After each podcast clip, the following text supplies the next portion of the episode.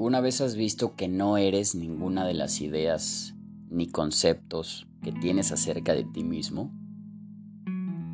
Todo lo que puedas pensar acerca de ti solamente son ideas. Y como ya hemos platicado en otros capítulos, las ideas no son verdades. Así que, en realidad este yo, este concepto que tengo de mí, solamente es una opción que va cambiando, sí, momento a momento, independientemente de qué haga, qué tenga, qué logre, qué no logre, este yo se va a ir moldeando, se va a ir transformando. Ahora, lo, lo interesante y curioso de esto es que este yo puede tener varias versiones. La más fuerte y la más importante obviamente es la que yo genero, ¿no? Mi yo, mi concepto, bien cimentado. Ahí está. Por otro lado está el concepto que tiene mi familia sobre mi yo, el concepto que tienen mis amigos sobre mi yo, el concepto que tiene mi novia sobre mi yo, el concepto que tiene esa persona que acabo de conocer hoy sobre mi yo. Es decir, hay tantas versiones de este yo que yo me pregunto, y valga la redundancia, ¿Quién soy? ¿Quién soy en realidad? ¿Soy lo que los demás piensan que soy? ¿O soy lo que yo pienso que soy? ¿O no soy ninguna de las dos opciones? No soy ni lo que piensan los demás, ni soy lo que pienso yo de mí mismo. Ahora, sin ponernos filosofales, vamos a lo práctico. Y voy a utilizar otra vez el, ejercicio del botón. Imagínate que frente a ti tienes un botón lo presionas, todo tu pasado queda borrado. ¡Pum! Se fue. Ahora te pregunto, ¿quién eres? No puedes utilizar ninguna idea de tu pasado, ningún concepto que trate de definirte. Te pregunto, ¿quién eres?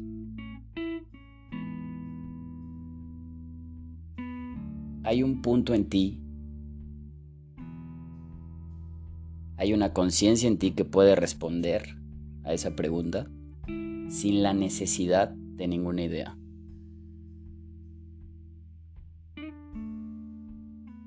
En otras palabras, hay una conciencia de ser, de existir, que responde sí, soy, aquí estoy, y no hay necesidad de nada más.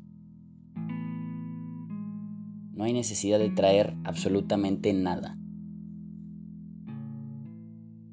Mi invitación es que hagas este ejercicio de direccionar tu conciencia hacia esta parte. Todos los días. Aprendas a conectar con lo esencial nuevamente y a partir de aquí trabajarlo de afuera. Trabaje sí con tu yo. Construyelo, ámalo, enaltécelo si quieres, pero siempre regresa, siempre tiende a regresar a lo que eres.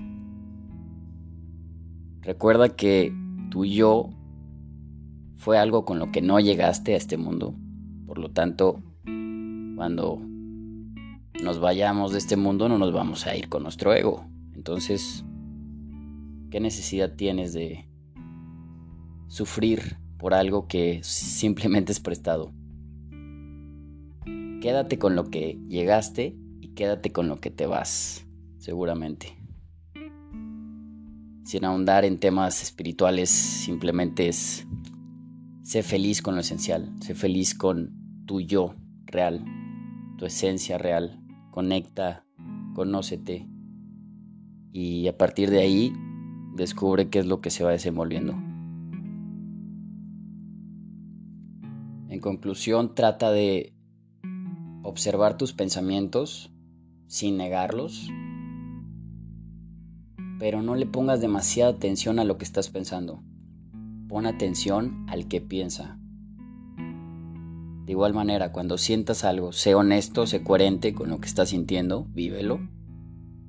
Pero no trates de solucionar esa emoción, vívela, experimentala. Y si la vives y te metes al 100, vas a conectar con el que estás sintiendo. el que piensa y el que siente es el mismo. Es esta parte esencial. No importa qué palabras usemos, al final es, en experiencia es conectar con tu esencia más, más pura o con tu única esencia. Así que bueno, es todo por el capítulo de hoy. Los esperamos en el que sigue. Abrazo grande.